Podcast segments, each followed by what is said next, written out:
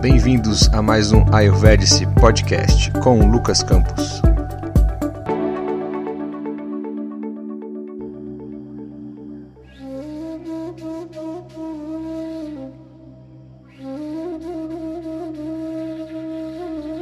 Olá pessoal, sejam muito bem-vindos a mais um episódio do nosso Ayurvedic Podcast. Hoje, pessoal, a gente vai começar a falar sobre uma coisa que é muito importante na visão do Ayurveda em relação a lidarmos com os desequilíbrios e as doenças nessa abordagem que a gente vai ver. A gente vai falar basicamente de uma palavrinha que chama Nidana, né? ou seja, quais são as causas raízes de alguns desequilíbrios. Esse termo ele é conhecido atualmente como a etiologia, né? saber achar o fator causal e não simplesmente ficar lidando com a consequência ou com o resultado de determinado desequilíbrio ou doença. A gente sabe que, obviamente, que já tem um resultado de um desequilíbrio ou uma doença, a gente precisa tratar eles sim, né? Senão as coisas pioram. Então, por isso existem aí os mais diversos tipos de profissionais de saúde que lidam com isso também.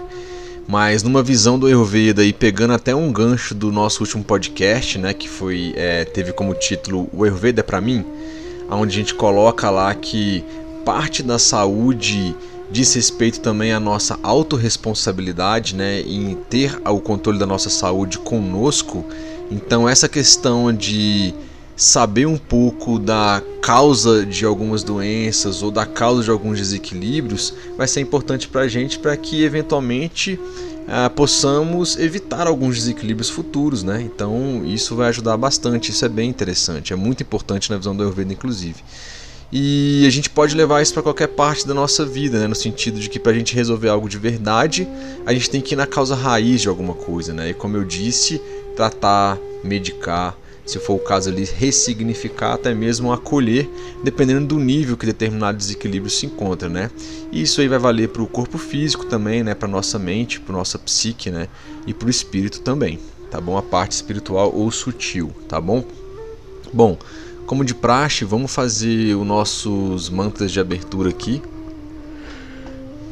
Se for possível, é, e você quiser colocar as mãos em Pranamudra na frente do coração espiritual, se você estiver numa situação mais confortável e tranquila, quiser fechar os olhos, fazer uma respiração completa, bem tranquila, inspirando tranquilamente e expirando tranquilamente.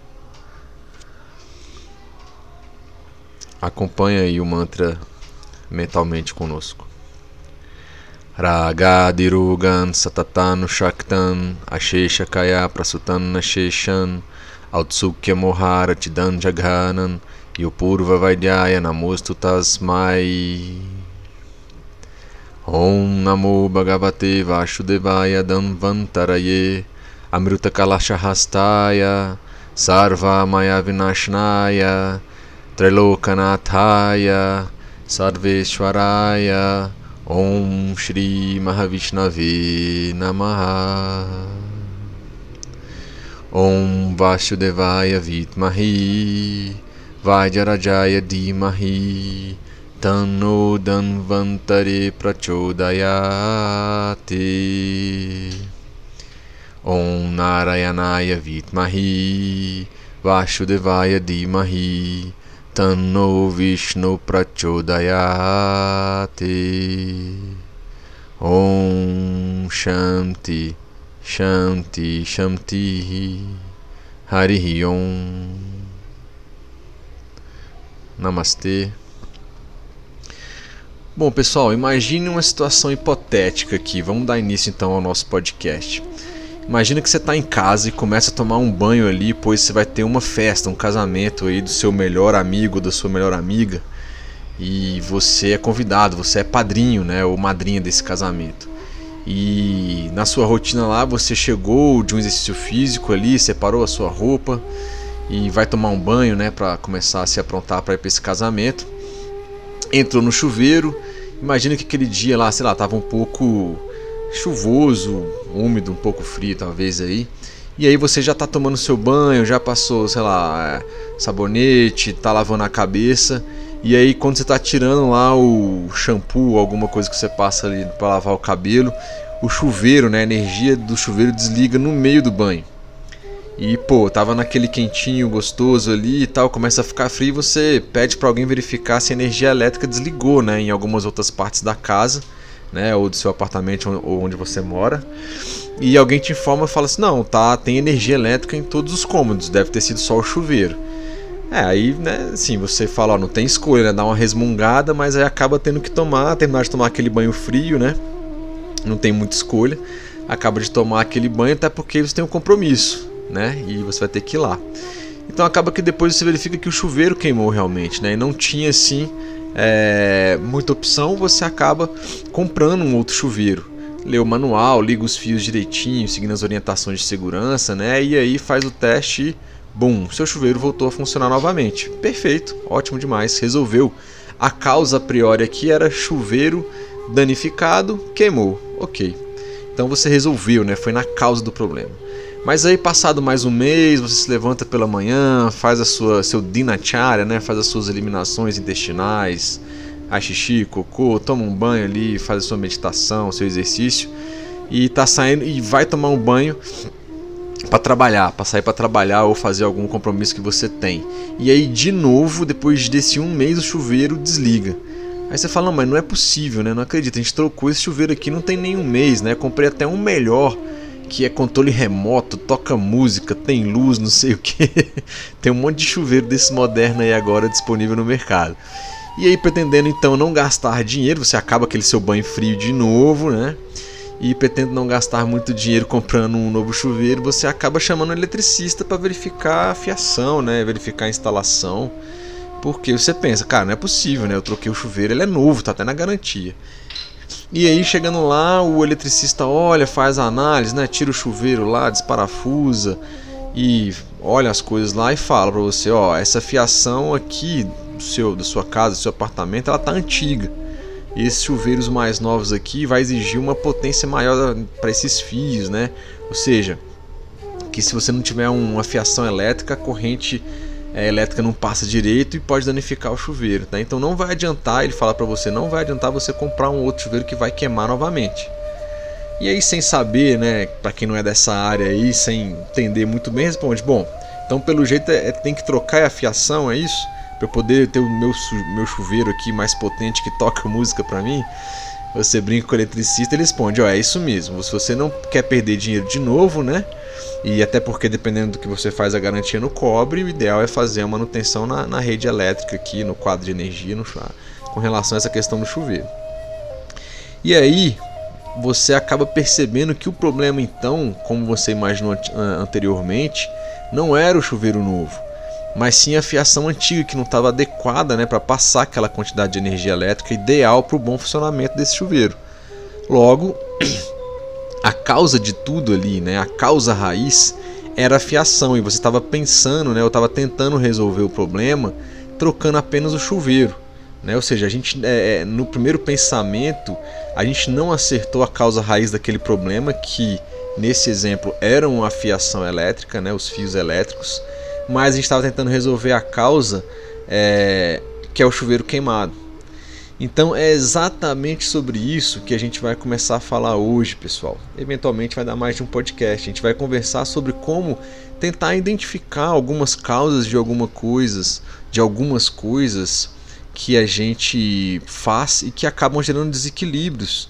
E com um acúmulo disso pode gerar até mesmo doenças, né, depois de um, um tempo mediano ou longo.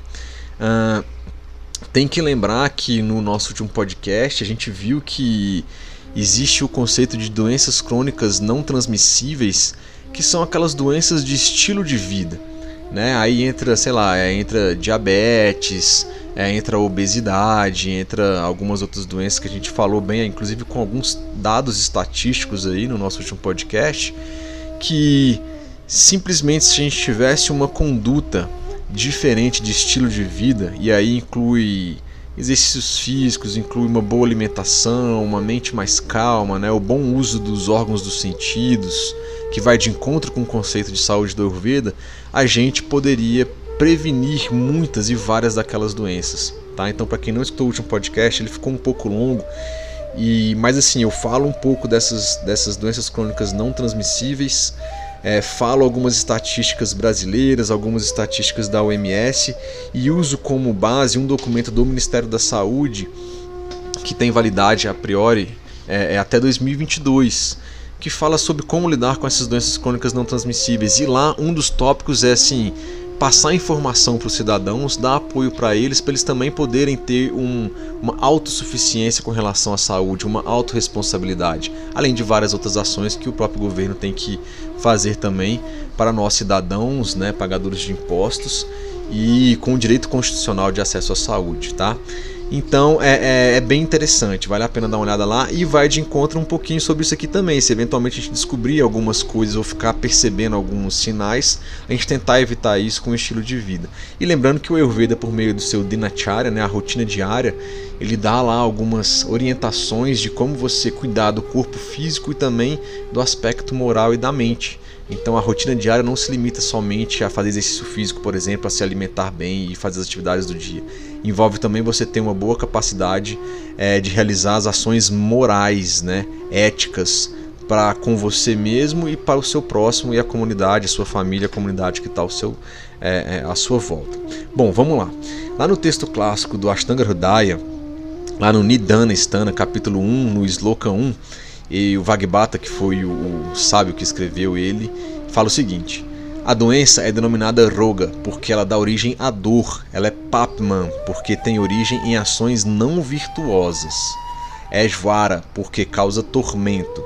É viadhi porque está presente em diferentes tipos de anormalidades.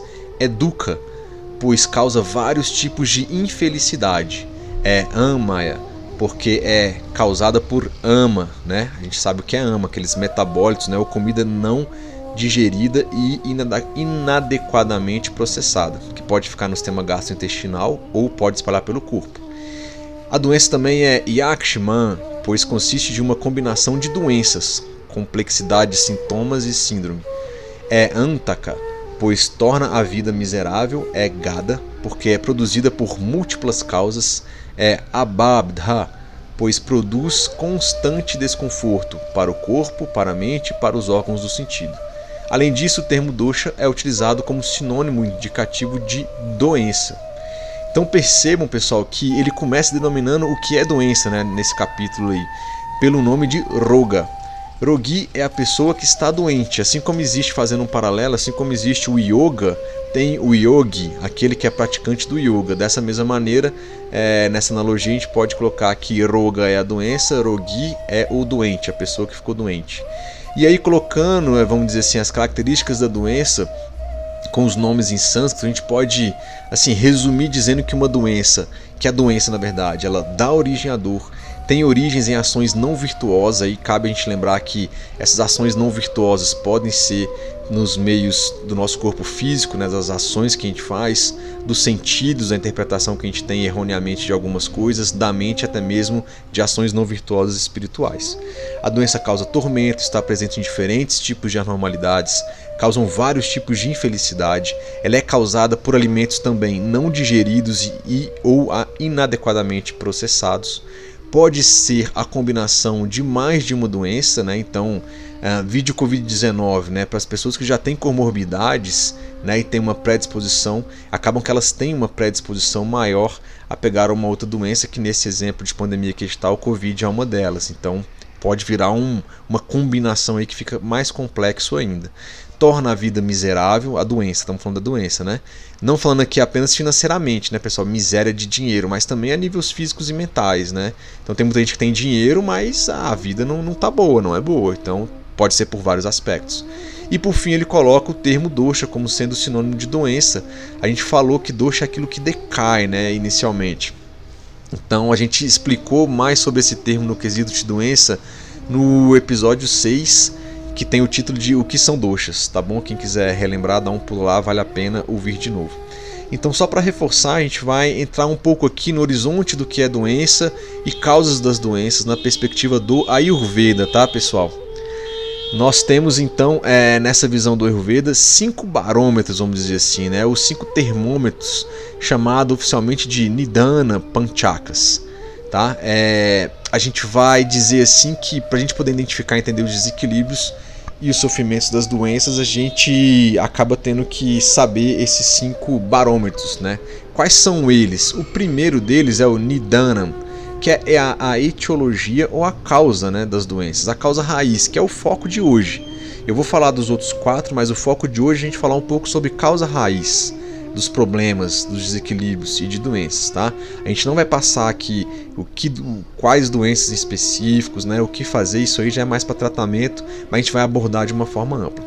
O segundo item, né, o segundo termômetro para a gente poder estudar as doenças assim, tem o Purvarupa, que são os, sino, os sinais prodrômicos ou premonitórios, ou seja, sinais que antecedem o aparecimento ou a manifestação de alguma doença, desequilíbrio ou de algum sofrimento.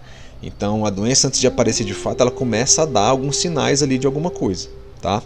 Rupa, sinais e sintomas característicos das doenças é o terceiro item. Upachaya, diretrizes terapêuticas para lidar com as doenças e os desequilíbrios já.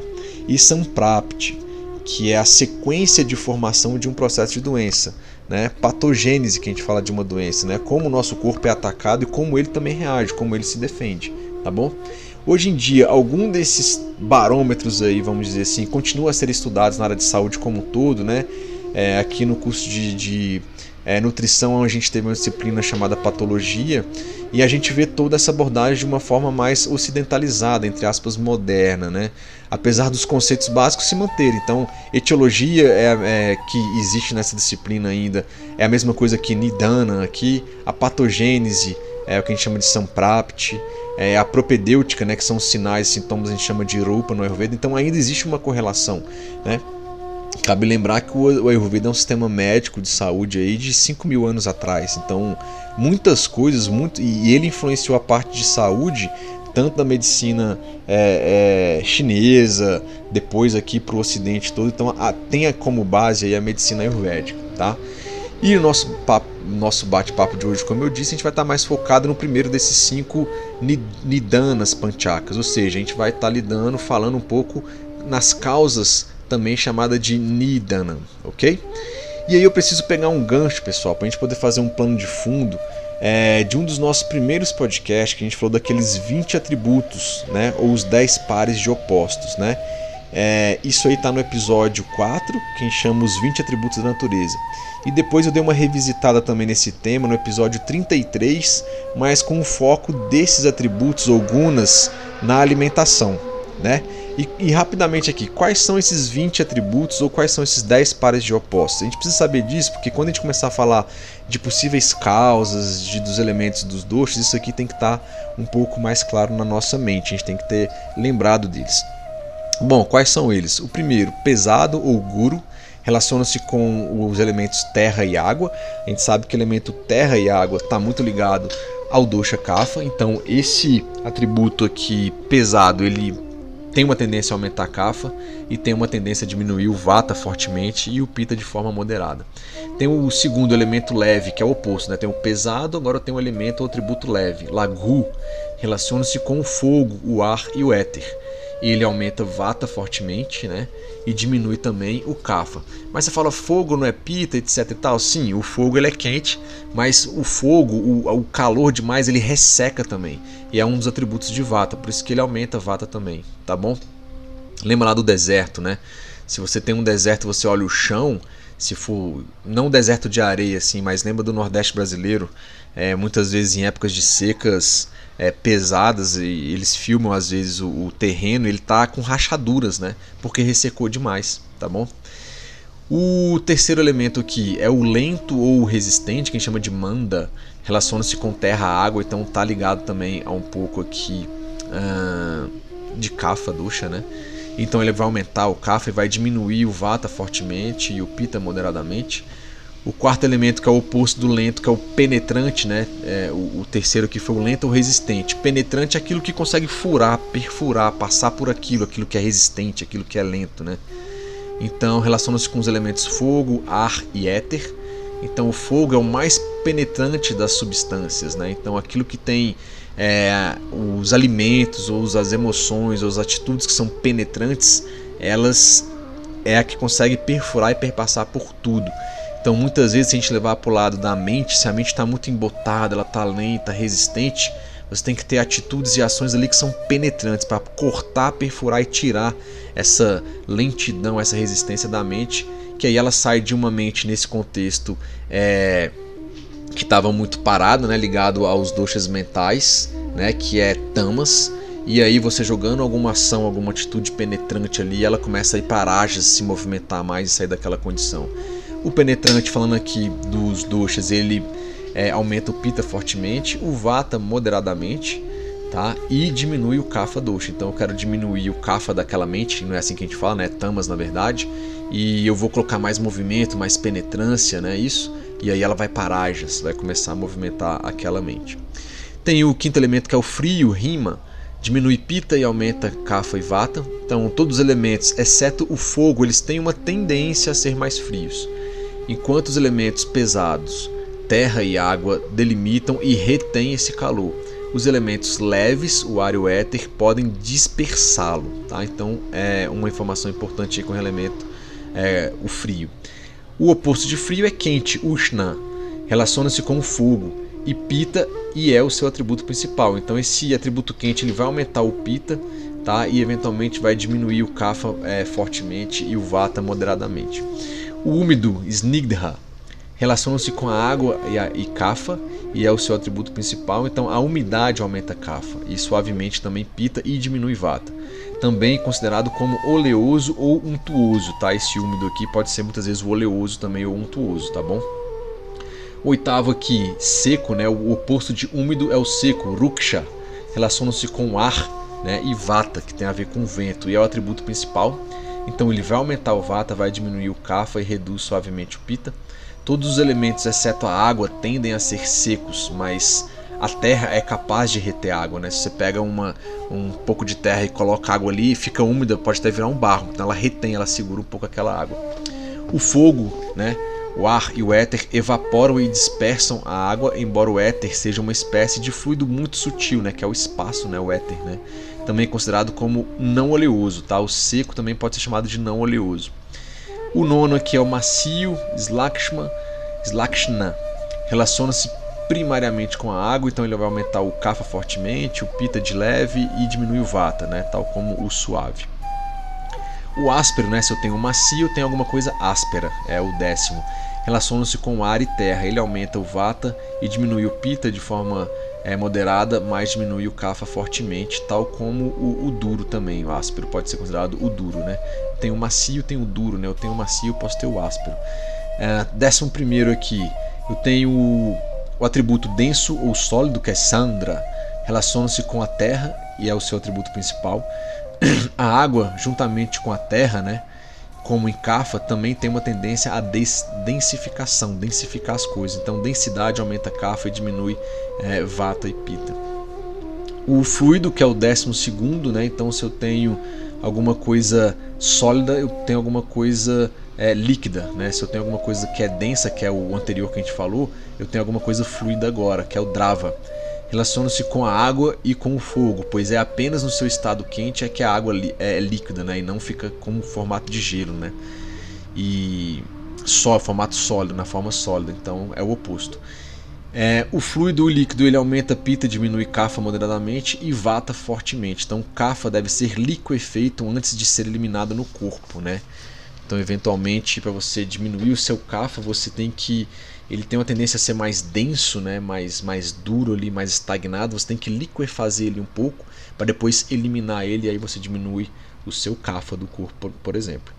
Temos o suave, que é mrudo, relaciona-se primeiramente com a água, então ele aumenta cafa e pita e diminui vata fortemente. O éter também é também suave, mas de uma forma bem mais sutil. Temos o suave, temos o, o duro aqui, que é o 14, que é o katrina, relaciona-se com ar e terra. O efeito constritor do vento né, é responsável por expressar a dureza inerente à terra. Né? Então, você tem vento, você tem calor, resseca muito e fica duro as coisas. Então, o duro ele aumenta o vata, diminui o pita e diminui o kapha fortemente. Uh, o estático ou lento, sthira, sthiraha, relaciona-se com a terra e com a água. Então, esse elemento ele aumenta Kapha, diminui Vata fortemente e Pitta moderadamente. Uh, o éter né, não se desloca, mas também não bloqueia as coisas. O móvel relaciona-se igualmente com como ativo né, e estático como o passivo. Só uma observação. O 16 que é o móvel ou rápido, né? Se eu tenho alguma coisa que é estática, eu tenho uma coisa que é móvel. Se eu tenho alguma coisa que é lenta, como a gente acabou de ver o Stira, a gente tem alguma coisa que é rápida, né? Que a gente chama de chala. Relaciona-se em particular com o ar, mas igualmente também com o fogo, né? O fogo ele não fica estático, ele tem um movimento ali, ele está presente. Então esse atributo móvel rápido ele aumenta o vata fortemente, o pita moderadamente e diminui kapha.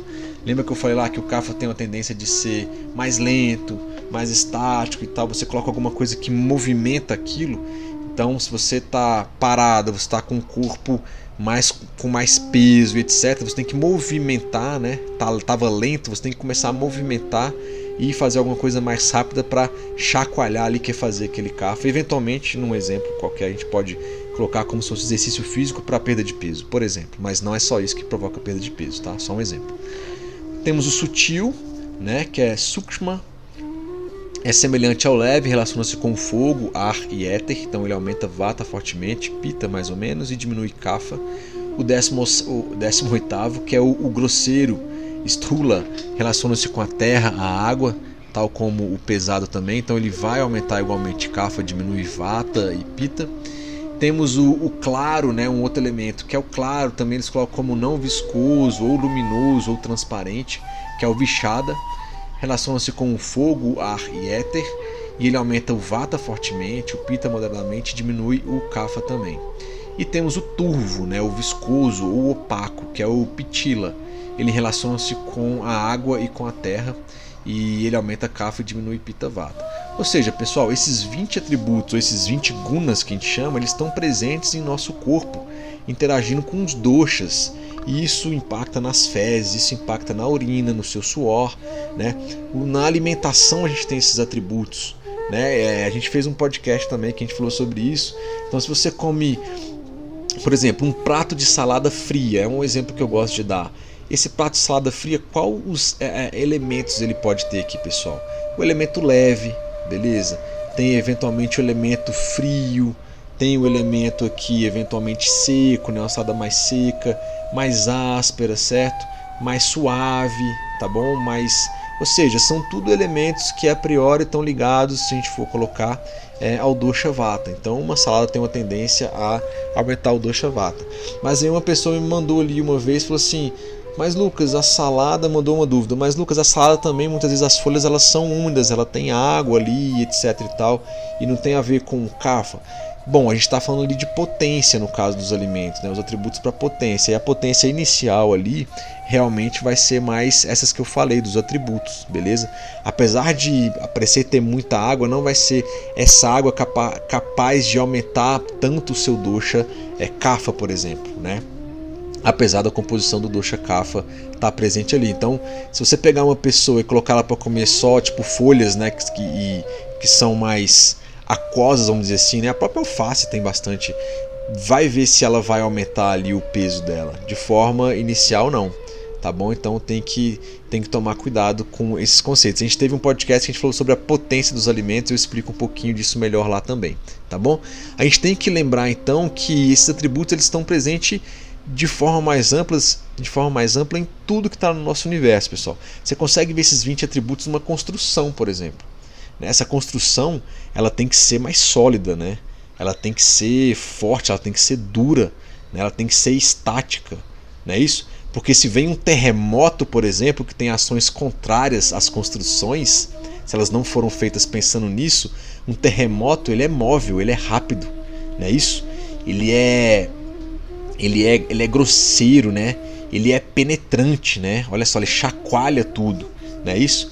Então perceba por que, que os prédios caem, porque eles têm determinados atributos e vem, por exemplo, no exemplo de, por exemplo, por exemplo, né, redundante, mas vem um terremoto aí que tem atributos opostos e façam que eles acabam é, caindo. Então serve para qualquer coisa que a gente quiser identificar à nossa volta, inclusive você que está escutando, você não precisa ser terapeuta ayurveda ou especialista para ter esses 20 atributos ou esses 10 pares de opostos em mente para você começar a usar aquilo a seu favor.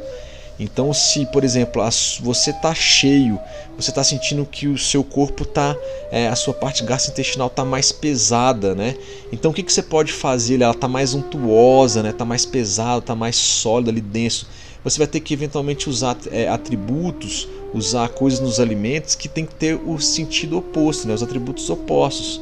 Então, se está muito úmido, né, ali a sua parte gastrointestinal está mais lenta e resistente, né, está mais pesada, você tem que usar coisas mais leves, coisas mais penetrantes, por exemplo, como algumas é pimentas, por exemplo, dando aqui, ou alimentos picantes, por exemplo. Uma rúcula é picante, tá? É, alguma coisa eventualmente mais quente, mais seca, né? Ou seja, atributos, alimentos que tenham atributos opostos ao que você colocou para dentro e você está se sentindo. Não é isso? Isso serve para a mente, isso serve para as conversas, isso serve para música, isso serve para filmes. Né? Foi muito interessante que eu dei uma palestra aqui é, com o pessoal é, do o, o Yoga aqui em Brasília, é, Jonathan e Mari. Pessoal, gente boa pra caramba. A gente fez uma jornada ao Ayurveda aqui ano passado antes de começar a pandemia e teve um, um, um, dia que a gente foi lá e falou sobre os atributos em quase tudo. Eu coloquei músicas, né? E aí colocando esses atributos com impacto na mente. Aí é, se é mais rajástico ou tamasca aquela música, ou mais sátvica, por exemplo.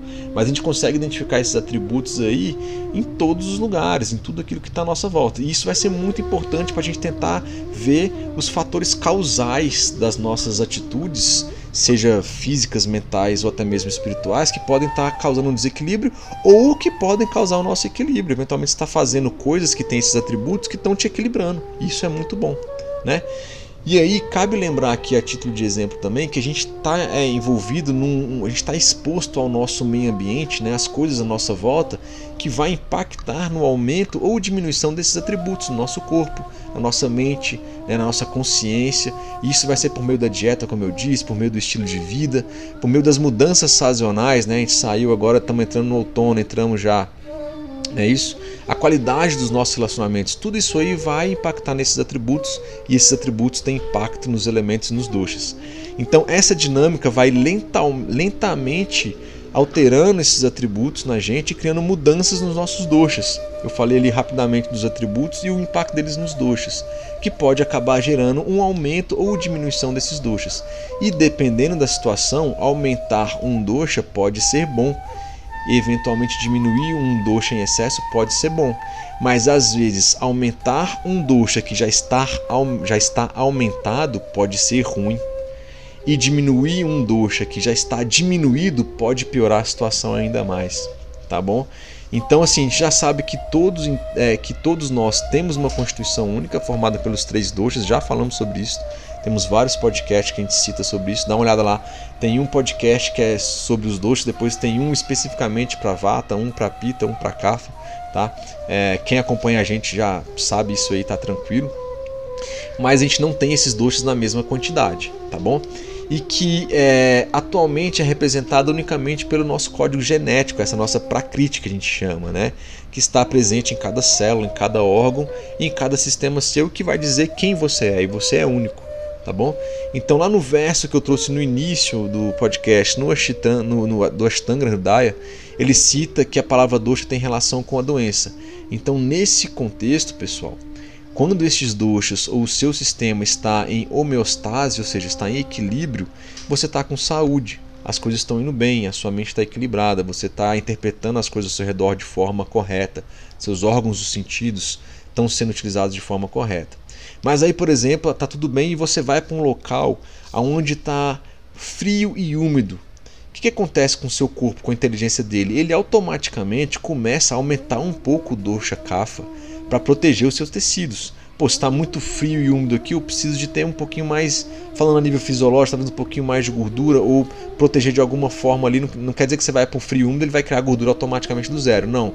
Mas ele começa a fazer algumas coisas que vão impactar no dosha kapha.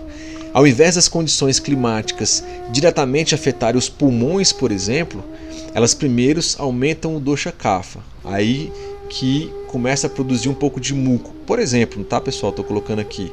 E esse aumento de kapha, né, ou a produção ou a produção de muco, poderão afetar os pulmões, né, os tecidos brônquicos ali, e essa exposição prolongada podem gerar problemas respiratórios, por exemplo. Então, quando essa exposição cessa ou diminui, esse CAFA que estava elevado ali temporariamente, ele é reabsorvido, ele é digerido pelo dato agni, né, ou pelo agni dos tecidos. Lembrando que a gente tem o nosso agni principal, o jataragni, e cada tecido a gente tem um agni também. E aí, por um movimento próprio e inteligente do seu corpo, e dessa forma esse dosha em excesso volta à sua normalidade e eventualmente você vai tirar aquilo por meio das suas excretas por meio o que, o que sobrou, né, que foi digerido por meio da sua urina, por meio das suas fezes, eventualmente por meio de um suor, alguma coisa nesse sentido. E isso ocorre também com os desequilíbrios de vata e pita. Então aqui no exemplo citado a gente tem uma causa raiz a priori, pessoal, no primeiro momento. A causa raiz ali é um clima frio e úmido. O efeito gerado é um acúmulo de cafa dosha. Depois a exposição a esse clima foi cessada. Então a gente tem uma outra causa, né? a gente tem uma mudança de clima. Qual é o efeito? A digestão do cafa pelos tecidos do corpo, né? E aí voltando a uma homeostase, um equilíbrio. Deu para entender a ideia, pessoal? Então, assim, a gente tem que lembrar é, ainda, né, nesse exemplo acima, e considerando que você está naquele frio, aquele clima frio e úmido que a gente citou, que naturalmente o seu corpo vai gerar um desejo por coisas quentes e saudáveis como um chá de gengibre, né, ou uma sopa levemente apimentada ali, você precisa se aquecer. Ou seja, esses desejos foram criados de uma forma a contrabalancear os atributos do clima que está te sendo te imposto ali, né? Às vezes a gente não tem, tem que viajar, tem que ir para um lugar, às vezes a gente se impõe aquilo de forma, pô, eu vou para neve para passear. Olha só, é uma mudança brusca ali, você está se expondo aquilo. Então, eventualmente, se você tiver equilíbrio, seu corpo vai tentar te propor algumas coisas de forma mais natural possível para contrabalancear aqueles atributos. Se você está na neve, você vai colocar um casaco muito mais forte. Você vai se alimentar eventualmente de uma comida ali é, que vai te trazer mais é, calor, por exemplo, por causa do frio. Não é isso? Então, ou seja, esses desejos foram criados de uma forma a contrabalancear os atributos daquele clima de modo a não deixar aquele cafa se agravar por muito tempo prolongado. Né? Se você fica exposto ali, não toma um chá de gengibre, não toma uma sopa mais picante, aquele muco, a título de exemplo, pode se colocar ali no pulmão e trazer algumas doenças respiratórias ligadas a um clima úmido e frio. Tá? Isso é um conceito de Shamanya Vishecha Siddhanta, né? a gente já falou sobre isso também. É aquele conceito, semelhante aumenta semelhante, oposto trata oposto. Se você está com frio e você vai lá e toma um banho gelado e toma uma água com gelo, aquilo vai te esfriar ainda mais. Beleza? O semelhante aumenta o semelhante. Mas se eu estou com frio e eu me agasalho, eu entro num, num, lugar onde tem uma climatização um pouquinho mais quente, eu tomo uma, como uma comida que vai me trazer mais essa ideia do oposto de esquentar, aí eu estou usando o conceito do oposto tratando o oposto, o quente tratando o frio. E aí a gente pode fazer uma outra pequena análise aqui. Qual é a causa que a gente tem? Um clima frio e úmido que pode gerar uma gravação do cafa dosha. Efeito: desejos saudáveis por alimentos mais quentes, mais penetrantes, como eu estou dando um exemplo, uma sopa levemente apimentada, um chá de gengibre, até mesmo um café quente, dependendo da situação, aonde você esteja e é, o quanto você consegue é, é, consumir isso. Então, seguindo nesse sentido dos desejos, se o dosha vata está aumentado, de uma forma saudável, o seu corpo vai tentar gerar um, um, desejo por algo mais morno também, algo mais macio. Lembra dos elementos que a gente acabou de falar? Como por exemplo um mingau ou um uso de ghee, por exemplo. Já se o dosha pita ele estiver muito agravado, a gente naturalmente vai trazer um desejo por algo mais fresco e doce, tá? Sei lá, uma melancia, por exemplo. Está ah, num clima aqui muito quente e seco. Brasília chega a ter uma época dessa e uma melancia que tem os atributos ali de úmido, né, e de mais doce, né, é... e que também ela é mais fria, vai contrabalancear os atributos do clima, que está quente, que está seco, né, demais, tá? Então até aqui, naquela pegada de causa e efeito, a gente tem que identificar as causas dos desequilíbrios de forma a minimizar os efeitos pois senão a nossa exposição continuada sem nenhum atenuante vai gerar doença. Aí sim, se você está no frio, você não cuida, você não se agasalha, come qualquer coisa, coisa mais fria e está lá durante um grande período, você vai adoecer. Aí agravou demais aquele doxa, né, que não foi contrabalanceado e aí a doença chega. Né? Então aqui eu trago um outro sloka do Ashtanga, Ashtanga Hridaya, sobre essa questão dos doshas que fala o seguinte: o equilíbrio das, dos doshas, o desequilíbrio na verdade, o desequilíbrio dos doshas é a doença e o equilíbrio dos doshas é a saúde. Está lá no Sutra Mustana, uh, capítulo 1, sloka 19. Então, sobre essa questão do dosha agravar de forma saudável, vocês podem estar se questionando, mas como é que é assim, né? Um dosha ele, ele se agrava de forma saudável já sai ali, consegue se equilibrar? Pois é, pessoal. Durante o dia, os doshas eles se agravam e diminuem com uma dança muito bem coordenada ali, né? Para você fazer a digestão, por exemplo, você precisa primeiro agravar o kapha dosha. O que é o, grava, o, o, o agravado temporariamente na digestão? É proteger as mucosas intestinais né, com mais muco entre aspas ali, pois em seguida vai haver um agravamento de pita, ou seja, os sucos gástricos e as enzimas que ali participam vão cair no estômago e elas são corrosivas. Se eu não tenho um aumento de cafa ali para proteger as mucosas, vai gerar queimação e etc e tal. Então a gente agrava o cafa e aí depois vem o pita ali que vai agravar para fazer a digestão e depois a gente precisa de um vata para levar essa digestão para os intestinos e aí fazer toda o resto da distribuição ali é, dos nutrientes que a gente acabou de consumir. Então perceba que naturalmente eu tenho um agravamento de, de cafa ali, falando da parte gastrointestinal, um agravamento de cafa e depois um de pita e depois um de vata e aí acabou a digestão eles voltam ao seu estado é, convencional. Né? ou seja, ao estado de equilíbrio, eles desagravam, vamos dizer assim, eles voltam ao estado normal.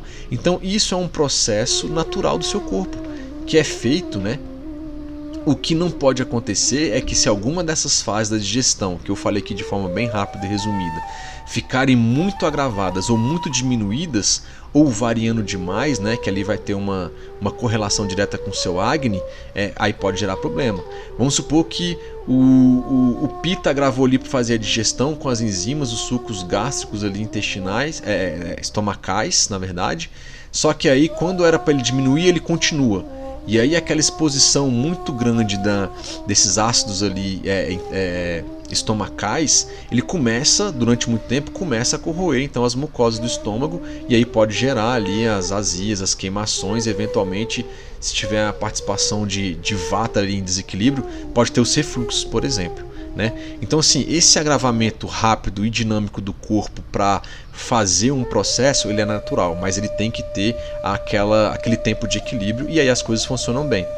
Para você andar, você desequilibra, já percebeu isso?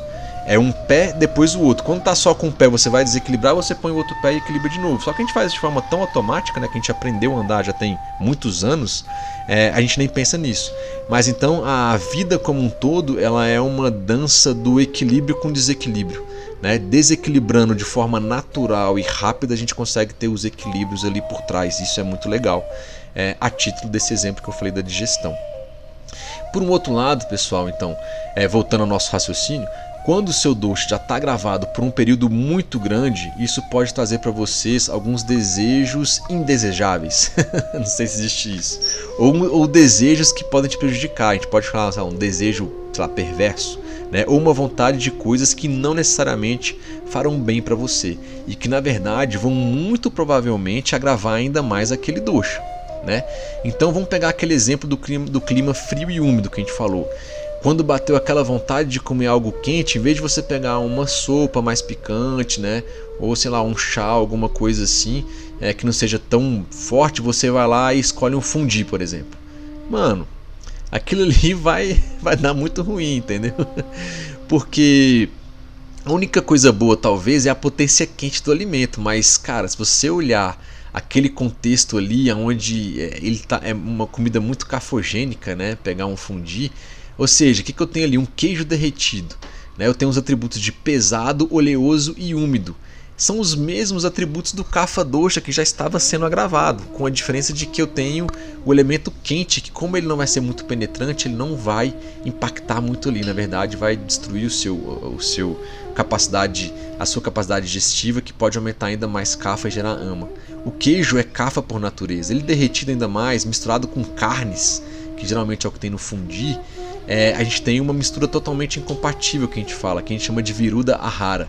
Tem um episódio do nosso podcast que chama Tudo Posso, mas nem tudo me convém, que é exatamente falando sobre isso. Recomendo assim todo mundo, só de vocês evitarem viruda ahara, é, cara, você já evita muitas doenças. não precisa nem saber de Ayurveda. Evita viruda rara. Dá uma olhada no podcast lá. Fiz um post no Insta também no Instagram falando sobre isso. Então, assim, que vai aumentar muito o café. Possivelmente vai diminuir o água, como eu falei. Capacidade digestiva vai ficar ruim, vai gerar ama.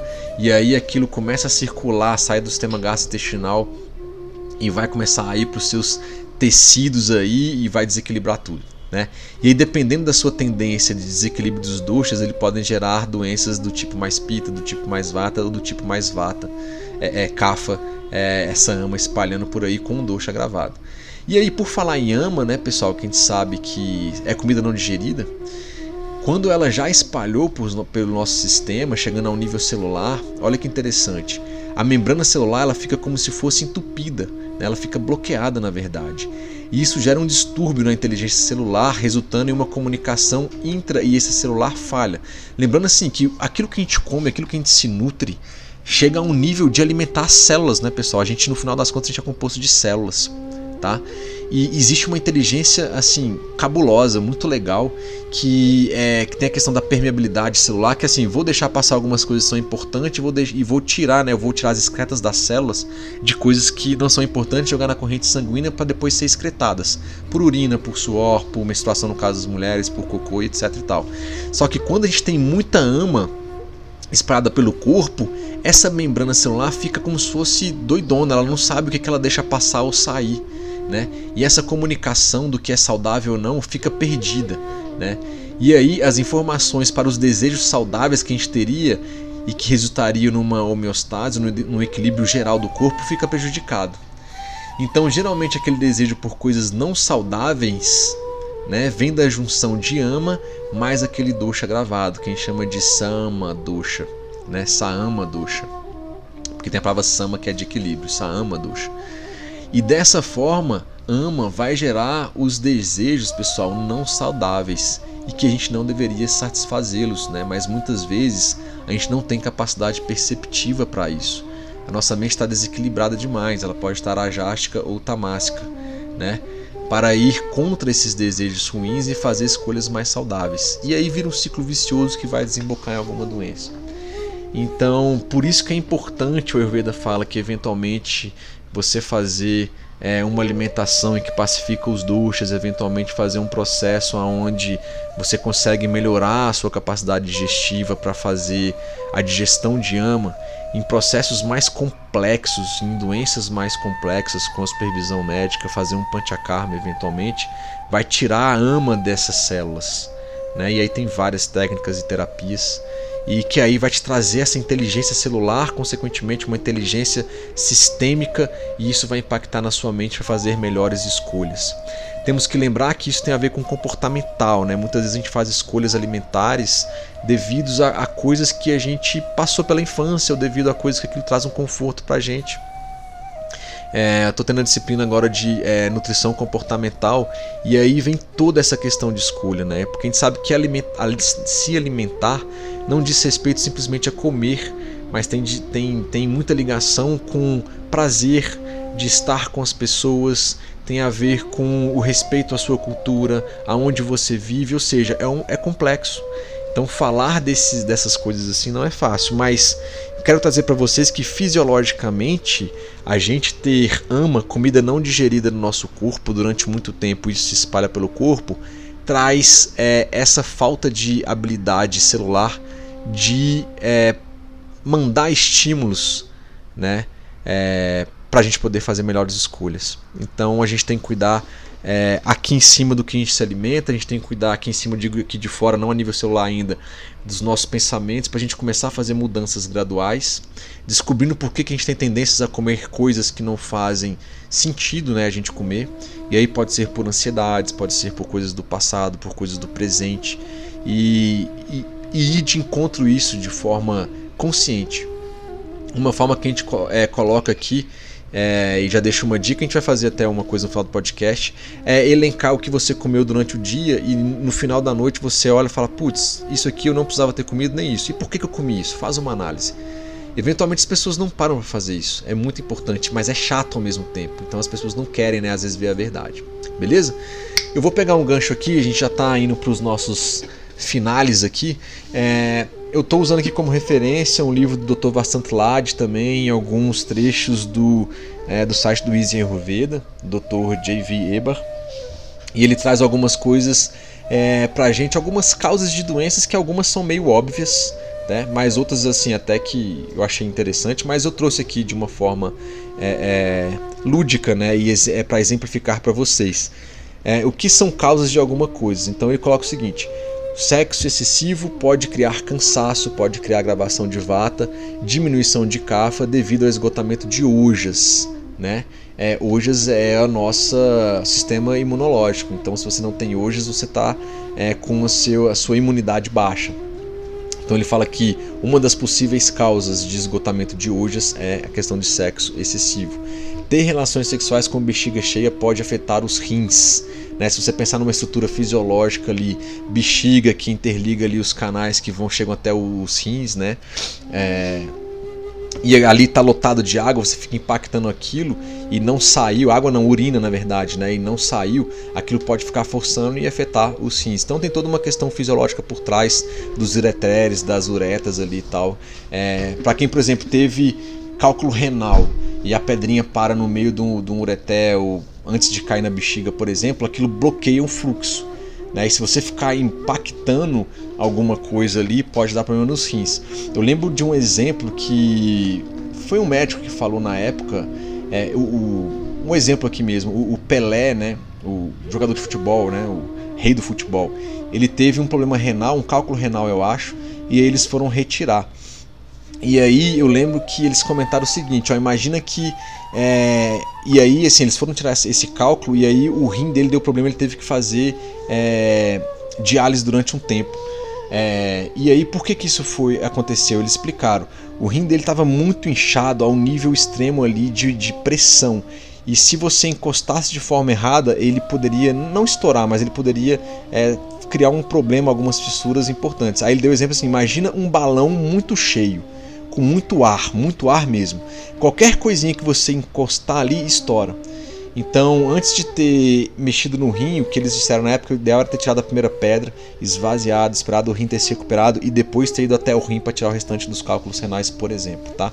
É, puxei um exemplo aqui porque a gente falou de rim, eu lembrei disso.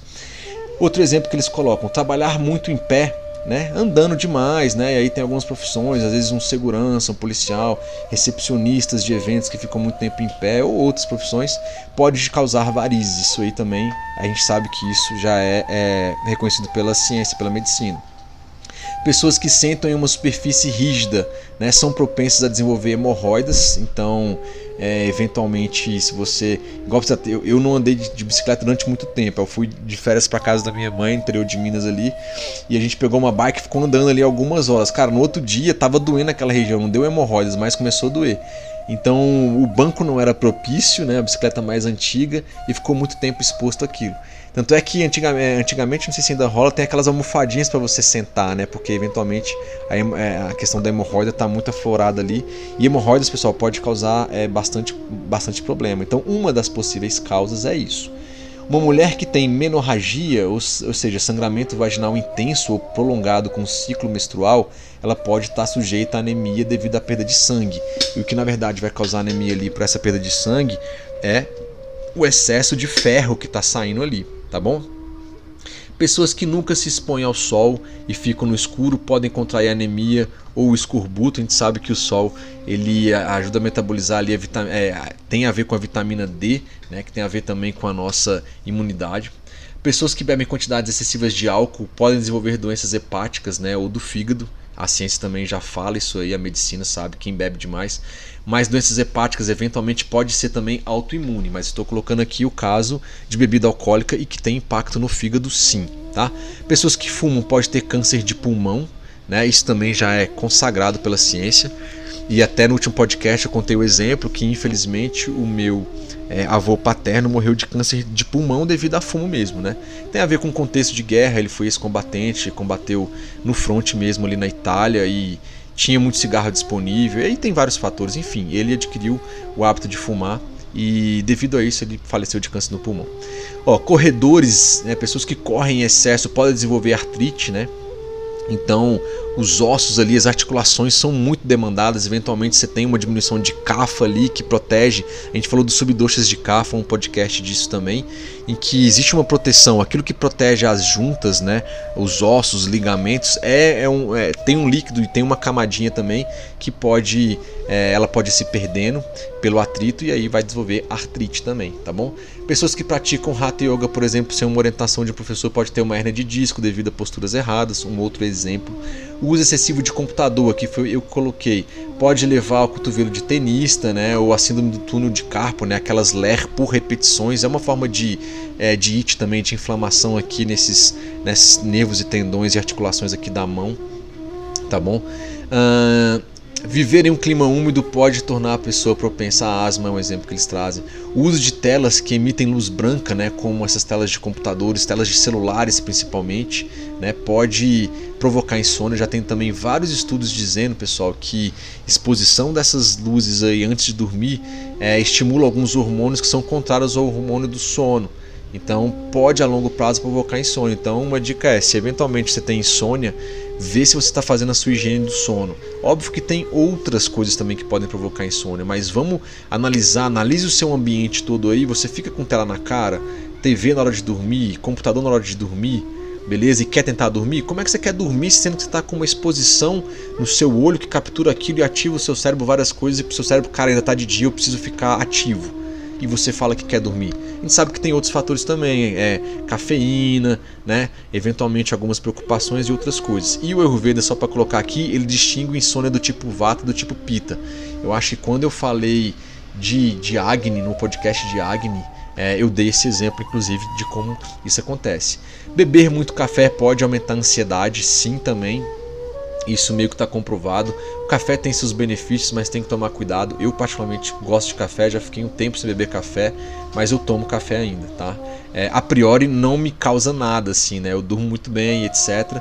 Mas eventualmente, é, se eu tomar muito café num dia, dependendo da situação de trabalho ou que está acontecendo, eu nitidamente percebo que a minha ansiedade fica um pouco maior, assim, né? Aumenta a ansiedade.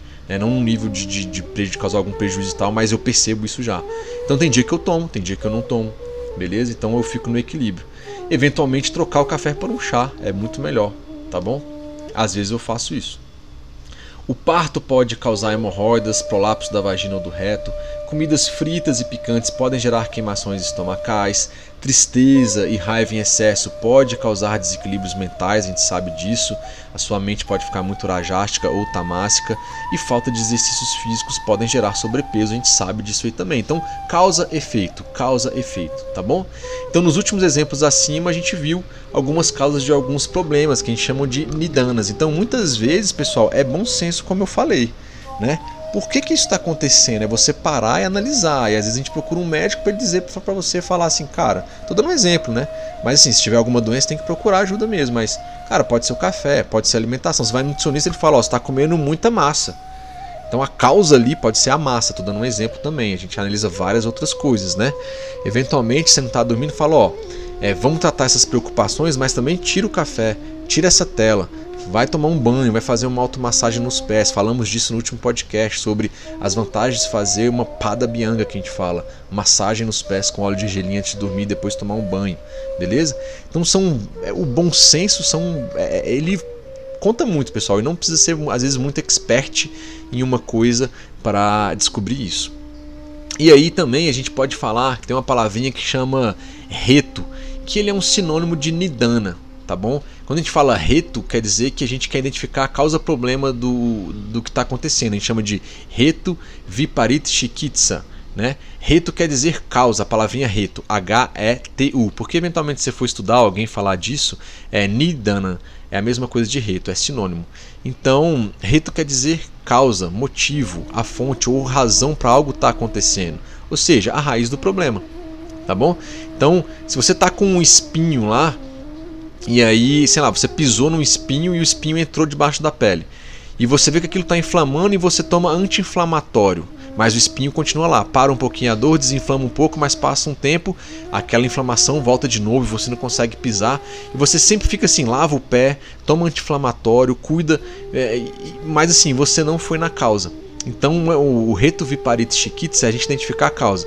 Para resolver esse, esse exemplo bem bobo, mas que pode dizer muita coisa por trás, assim, a gente tem que ir lá tirar aquele espinho que entrou do seu pé e eventualmente fazer algumas coisas para desinflamar, mas a causa é o espinho. Não adianta tomar remédio se o espinho ainda continuou dentro do meu pé, por exemplo. Vai melhorar durante um tempo, mas depois vai voltar. Vai melhorar durante um tempo, depois vai voltar. E eventualmente, se eu não resolver aquilo, pode gerar consequências bem maiores. Beleza? Então a gente tem que tentar identificar a causa do problema. É dito que o efeito é a causa do problema revelado.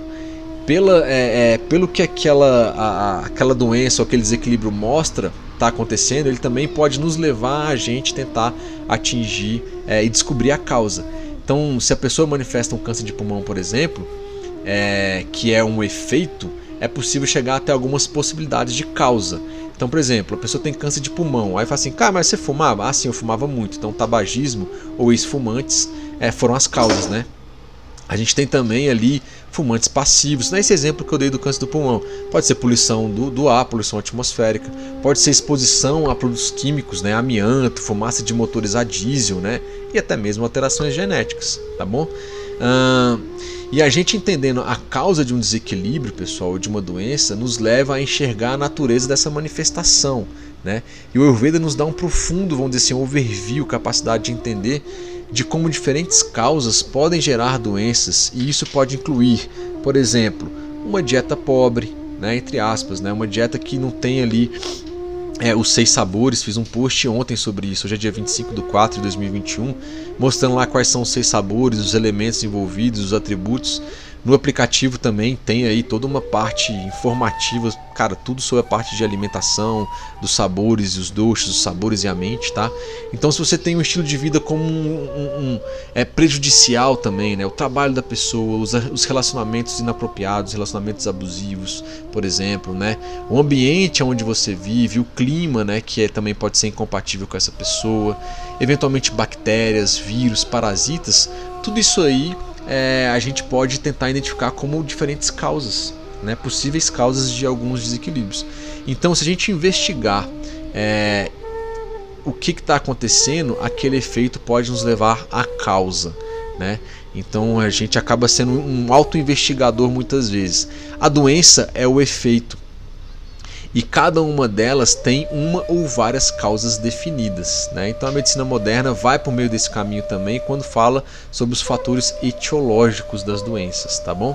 Então Nidana, Reto e Karana se refere aos fatores etiológicos importantes, como por exemplo, o que a pessoa come, né? qual é a qualidade e a quantidade de sono dela, né? a forma como ela se expressa, a forma como essa pessoa pensa, ou seja, como é essa pessoa. Tudo isso deve ser levado em consideração, pessoal, juntamente com a Constituição, lá que a gente já explicou, a Prakriti e os desequilíbrios que apareceram, né? juntamente com os gunas e os atributos que estão desequilibrando essa constituição primária e gerando os desequilíbrios da pessoa. Então, muitas vezes, a gente está tratando o efeito com alguma medicação, algum tipo de terapia, mas a gente não está indo na causa. E a gente tem que tomar muito cuidado com isso, porque o tempo vai passando, a causa continua lá, a causa continua lá, e isso pode gerar grandes problemas. E aí, quando você acha as causas, identifica os gunas, os atributos ali, os doshas em equilíbrio, né, na verdade em desequilíbrio, já que a gente está falando de desequilíbrios, uma das abordagens, pessoal, é utilizar atributos opostos, como nos exemplos que a gente deu agora há pouco, ainda nesse podcast. E a gente chama isso de Viparit Guna e Yukta Dravya. Isso para doenças curáveis e que não, não sejam de repetição, né? Ou estejam instaladas por muito tempo. Então, é, isso que eu estou falando da gente usar os atributos e os doshas opostos ao desequilíbrio não vale para doenças que já estão instaladas por muito tempo, para aquelas doenças que são de repetição. Para esses casos, aí a gente tem que usar protocolos específicos de tratamento para cada doença. Tá? E sim, pessoal, o Ayurveda tem abordagens específicas para cada doença. Ele estuda a doença também como seus mecanismos né, e propõe tratamentos. Então, assim, a gente vê a pessoa individualmente, vendo essa questão de estilo de vida, como é a pessoa, identifica desequilíbrios, mas se a doença já está lá há muito tempo, é, como uma prática integrativa e complementar, a gente pode propor é, é, opções de lidar com essas doenças de forma específica também, tá bom? Então o Ayurveda lida com as duas coisas. Mas para esse contexto nosso de estilo de vida, do Ayurveda como uma prática integrativa de é, é, prática integrativa e complementar, a gente pode ver esses equilíbrios gerais da nossa vida, se você não tem nada muito instalado ainda aí, e mudar isso rapidamente, o mais rápido possível. Então, para esse contexto, a gente pode, a gente pode é, exemplificar o Dosha Vata. Já falei, mas vou reforçar que as qualidades e atributos de Vata são o que, pessoal? Seco, frio, leve, sutil, móvel e áspero. Os dosha, é, o dosha vata gravado ele é equilibrado pelo uso da abordagem de alimentos, ervas ou massagens usando aquele conceito de Viparita Gun Yukta Dravya, ou seja, qualidades opostas a este vata gravado. Então, para esse exemplo, a gente pode usar atributos quente, úmido e pesado, né? sendo até repetitivo que eu falei um pouco disso já nesse podcast. Então, olhando de forma isolada para esse dosha vata gravado, é possível abordagens usando preparações alimentícias com esses atributos. Uma sopa de legumes quentes com ghee, por exemplo, se no contexto for possível fazer uma, uma massagem abianga, né? Ou seja, fazer massagem não pode ter ama, as mulheres não podem estar em menstruação, então pode às vezes, se, se for possível, usar um óleo de gergelim, aquele óleo de primeira prensagem a frio, você coloca ele morninho e pode fazer uma automassagem. Falei no episódio anterior sobre automassagem e as, as vantagens, as grandes vantagens que tem de uma automassagem. A gente pode usar especiarias como cardamomo, feno grego, o açafrão da terra, né, a cúrcuma longa, noz moscada, manjericão, pode usar tamarindo, ou seja, são coisas indicadas, né? Ou seja, eu estou usando atributos é, opostos ao dosha gravado para fazer com que ele retorne ao seu equilíbrio. Pode fazer uso de chá de erva doce, de hortelã, de camomila, de gengibre, né? Pode usar um leite de amêndoas também. Se a mente está muito rajástica, ou seja, os atributos de vata por meio dos canais da mente, do canal da mente, é, Manovarras Rotas, chegou lá e a mente ficou muito agitada, você pode fazer uso de terapias de mantras que são mantras mais calmos para acalmar aquele aquele vata na mente entre aspas, ou seja, aquela mente rajástica seria o termo mais correto para acalmar, ou seja, estou usando atributos opostos, tá bom?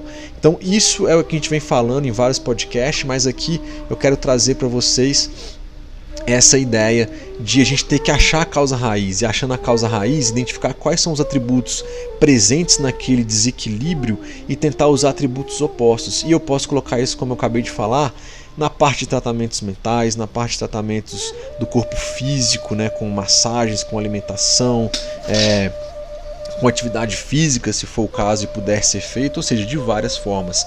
Mas por base a gente tem esses atributos. Por isso que os atributos são bem importantes a gente saber, pessoal. E vocês devem ser caçadores de atributos. O meu professor falava isso.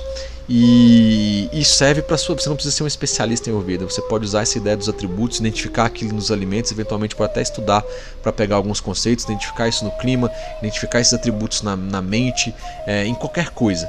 E se dependendo da situação, você pode fazer uso de atributos opostos para fazer um reequilíbrio. O seu corpo faz isso direto, tá bom? Vamos concluindo aqui.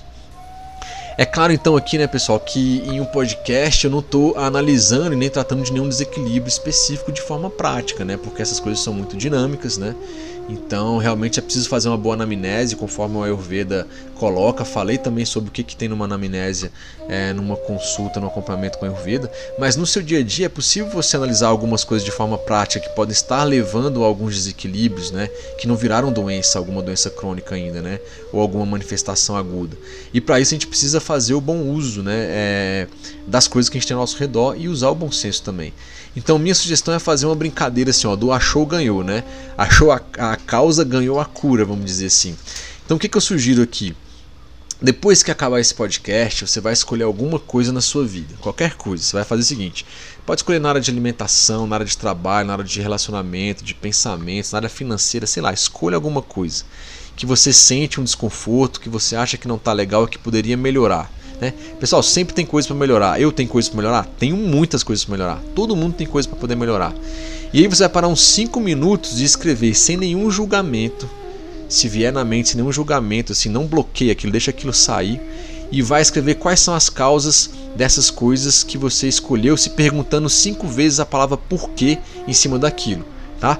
Pessoal, isso não é uma técnica mística, tá? Isso não é um mantra, nenhuma abordagem ayurvédica da Índia, tá? É, nem algo trazido por algum grande yogi é simplesmente uma técnica de tentar chegar a uma causa raiz de algum problema. Ela é chamada de Five Why, ou seja, os cinco porquês. De fato, ela vem até do Oriente. Ela foi criada é, por um engenheiro mecânico nascido na, na China, chamado Taishi Ohono, mas ele faleceu no Japão em 1990. Pô, Lucas, mas um podcast de Ayurveda você traz uma parada nada a ver assim. Pessoal, vamos voltar né, ao nosso tema principal.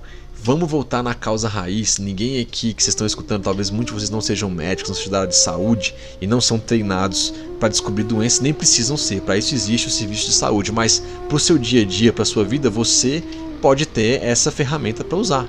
Então, já que a gente está falando de causa raiz, podemos usar uma ferramenta para tentar achar causas raízes de algumas coisas.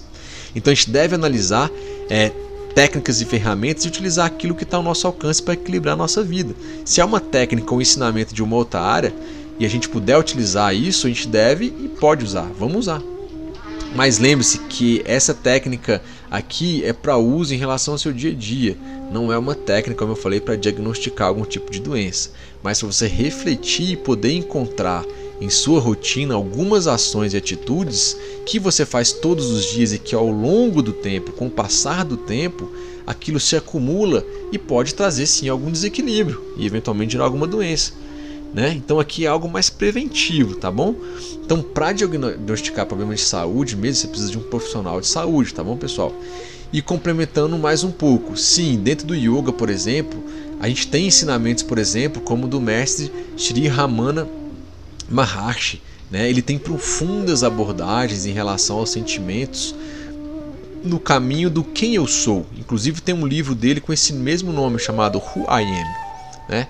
Então, além dos ensinamentos de Sri Aurobindo também, tem um livro muito legal que eu tenho esse livro, não li ele, só dei uma folheada. Eu estou lendo um outro livro agora, chamado A Vida Divina.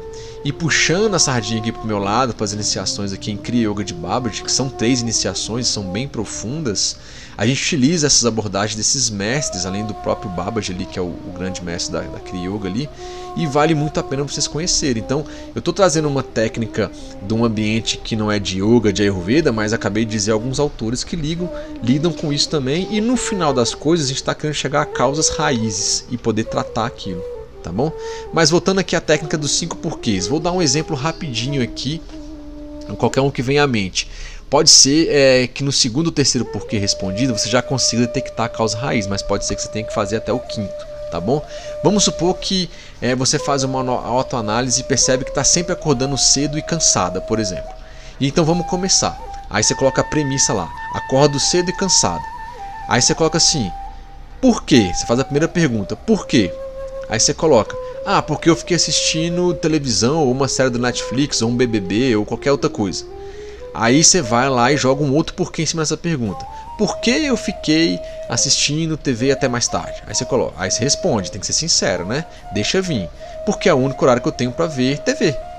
Aí você fala, por que esse é o único horário que você tem para ver TV, né? Ou que você, ou por que você precisa ver TV nesse horário? Talvez seja a melhor pergunta. Você fala, porque de dia eu trabalho, de noite eu preciso descansar e etc e tal. Parece que aqui a gente conseguiu chegar em algo a ser analisado melhor. Aí vem a pergunta: você acordar cedo e cansado, ou cansado, que está prejudicando a sua qualidade do seu sono, está prejudicando eventualmente seu trabalho, está fazendo escolhas, ru escolhas ruins de alimentação, vale a pena por conta de assistir TV até mais tarde? Aí, pessoal, cabe só você a julgar esse custo-benefício, entende? E aí pode vir várias desculpas para você assistir TV mais tarde. Ah, mas é porque quando todos da família estão juntos. Mas será que não podem, sei lá, tomar um chá, ficar conversando entre vocês sem a TV, né? Porque vendo algo, talvez vocês não vão interagir de verdade, é, é tudo é super tudo muito superficial ali. Galera, não estou dizendo que você não possa ver TV com a família. Eu faço isso às vezes, a gente vê um filme, coloca alguma coisa junto e fica discutindo e tal. Mas tô dizendo, é todo dia, você está acordando cedo por causa disso. Aí você fala, pô, Luca, mas tá dizendo que assistir TV ou algum documentário legal em família é ruim? Eu acabei de falar que não, né? Não mesmo. A gente está analisando uma situação hipotética que você faz isso durante a semana fica acordado até mais tarde, no outro dia tá podre aí, não consegue fazer nada, não levanta e fica cansado demais, né? Eu não tô aqui também, pessoal, para julgar ninguém. Eu trouxe uma, uma forma da gente refletir sobre alguma coisa e fazer aquela técnica que eu coloquei. E aí você tem que analisar esse custo-benefício na sua vida e começar a fazer escolhas conscientes e renunciar a alguns hábitos. E sair de um hábito, pessoal, a gente sabe que não é algo trivial deve ser feito de maneira escalonada, né? Uma ideia seria, sei lá, assiste TV de noite, sexta e sábado, porque no outro dia você não tem que trabalhar, e durante a semana você escolhe somente um dia. Então, em vez de fazer cinco dias na semana, você faz três. Pô, ainda está fazendo, mas em dois dias eu não atrapalho o meu sono, por exemplo. E nos outros dias você vai ler um livro, vai fazer uma higiene do sono, vai ficar conversando com alguém de sua família. Começa a meditar, sei lá, começa a ficar em silêncio, começa a planejar coisas para outro dia, entende? faz a análise do que você fez durante o dia e o que, que você errou, acertou e tenta mudar para outro dia. Não tem muita coisa para melhorar. Inclusive você pode colocar algum sentimento ou lembrança que vincula você a esse ato. Pô, porque talvez eu ficava com a minha mãe ou meu pai até mais tarde naquele jornal e aquilo me traz uma lembrança confortável, né? E, pô, pode acontecer, mas aquele custo-benefício, você pode honrar aquilo que aconteceu, trazer aquele sentimento e falar, pô, mas aquilo agora está me prejudicando. Então eu não quero que me prejudique. Então você pode até mudar isso. Né? Então, às vezes, a gente termina o expediente né, e dá aquela sensação de dever cumprido e fala: ah, eu mereço comer isso, eu mereço comer aquilo, né? eu mereço ficar até tarde. Porém, no outro dia, o outro dia vai chegar. E essas escolhas que você fez não saudáveis, a médio prazo vai te prejudicar, né? E já está te prejudicando, como a título desse exemplo, tá bom? Uh, o que é legal aqui, pessoal, é que assim, após você anotar e ter consciência disso, vem um despertar e um processo de mudança muitas vezes. Né? Para alguns de uma forma mais rápida, para outros de uma forma mais lenta e gradual, mas tudo bem. Às vezes nesse processo de mudança vem um sentimento de raiva, às vezes vem uma lembrança bacana, uma lembrança gostosa, igual eu falei, pô, eu ficava nessa hora com meu avô, com a minha avó, eu brincava com os meus irmãos, a gente estava assistindo uma TV, né? Isso está no seu subconsciente, sei lá, né? E isso pode trazer algum tipo de conforto. Mas esse conforto mental trazido por essa lembrança não está mais te ajudando, né? Você pode mudar isso, né? Então, e você querer mudar isso não quer dizer que você está traindo ou largando aquele sentimento bom, entende? Eu vejo particularmente fazendo uma autocrítica, uma autoanálise, que o café tem o meu café que eu tomo, café preto mesmo durante o dia, tem muito a ver com meu avô materno. E que, cara, ele me traz, ele foi um grande mestre para mim, não só na parte da vida, mas também espiritual e etc. Ele gostava de café e aquilo não prejudicou ele assim, ele morreu bem velhinho, relativamente bem saudável. E, pô, eu adorava tomar. Eu não tomava café na época com ele, era café com leite, ele deixava eu tomar café, mas depois eu fui ficando adolescente e passava férias com ele e tomava café já, e junto, saia para caminhar, depois um café e tal. E cara, é, tem muito, eu já identifiquei, tem muito a ver com isso. Mas se aquele café eu ver que está prejudicando muito, eu vou ter que honrar aquilo e saber que eu não vou estar tá traindo aquele sentimento. Eventualmente, eu tomando um chá, posso tentar lembrar aquilo. Né? E colocar consciência, colocar a luz naquele subconsciente. Se eventualmente é algo que você faz que traz uma lembrança e é algo super saudável, sensacional, galera. Não precisa mudar nesse caso. Tá te trazendo mais benefícios, sensacional, né? E aí a gente tem que respeitar isso aí também com a gente mesmo. Então, vamos aos poucos identificando pequenas causas raízes de estilo de vida que está prejudicando você, que está prejudicando os seus, né? Aquelas pessoas que você gosta na sua à sua volta, né? E vamos mudando devagar naquilo que é possível, mas é preciso fazer alguma coisa. É preciso fazer alguma coisa para a gente se melhorar, pessoal, tá bom? A gente está chegando no nosso finalzinho mesmo, então pessoal, se quiser compartilhar alguma coisa, alguma experiência sobre isso, manda um direct no Insta, tá? É, eventualmente eu estou fazendo algumas perguntinhas lá, coloca o seu caso, a gente posta lá também, é massa isso. Dependendo, posso fazer um podcast citando essas experiências que você teve, as mudanças que você colocou, e aí a gente traz para outras pessoas que podem escutar também, se sentir inspiradas para fazer isso também, tá? Ou manda um e-mail lá, contato@ayurvedic.net também. E manda o seu caso, a sua história que a gente também traz é, em um outro podcast, tá? O importante aqui é identificar causas raízes, pessoal, sem julgamento, né? E depois é, o próximo passo é fazer plano de mudança em cima disso e depois executar essas mudanças. Então, assim, a gente tem que às vezes parar para escrever, para analisar, porque o que a gente está fazendo não está dando certo. Aquilo que já dá muito certo e está legal e você já conquistou, mantenha aquilo. Faça um esforço para manter aquilo, que vai ser bom para você. Né? Agora, o que está te prejudicando, a gente tem que parar às vezes, realmente. Você, se você não parar de uma forma saudável, eventualmente, infelizmente, você vai ter que parar de uma forma doentia, com dor, né? fazendo eventualmente alguns tratamentos que já vai estar tá uma coisa muito enraizada e o processo vai ser mais doloroso ainda. Beleza? Então, vamos identificar. Se precisar, peça ajuda para alguém que você confia, de alguém que você gosta, tem intimidade. Se for algo mais grave, como eu falei, de uma doença, aí sim é necessário procurar um profissional de saúde. Tem nutricionistas, tem médicos, tem psicólogos, tem professor, tem educadores físicos, tem terapeutas ayurvédicos aí, tá bom? Sei lá. Sempre vai ter alguém para te apoiar, beleza? Você não está sozinho tá bom? Então é isso, pessoal. Muito obrigado por mais estar é, tá com a gente mais esse episódio do nosso Ayurvedics Podcast. É, só lembrando, fazendo um rápido uma rápida lembrança, a gente lançou o novo aplicativo do Ayurvedics, tanto para é, é, dispositivos Android também para iOS, né, dispositivos iPhone. É um aplicativo informativo, mas a gente aglomerou no sentido de organizou muitas informações que se interrelacionam de uma forma bem didática dentro do aplicativo tá bom? Lá tem uma coisa que não tinha no aplicativo gratuito, que tem os mantras, a gente colocou alguns remédios caseiros também, com indicações de como é, fazer eles e tal. Então assim, a gente remodelou toda a parte do conhecimento de doshas que está lá, a gente vinculou alguns artigos é, que estão em inglês, mas alguns artigos científicos de Ayurveda é, comprovando, dizendo aquilo também. A gente é, sugeriu alguns, você leu aquele conteúdo, algum podcast que você pode escutar para complementar, ou seja, está todo remodelado e está disponível para vocês. Então na lojinha do seu celular coloca Ayurvedic aí e dá uma olhada antes, tem lá as instruções, o que que é e se você animar e pilhar, baixa ele aí, tá bom? É isso que eu queria dizer para vocês, mais uma vez, é, obrigado, se cuidem aí até o nosso próximo episódio. Valeu galera, namastê.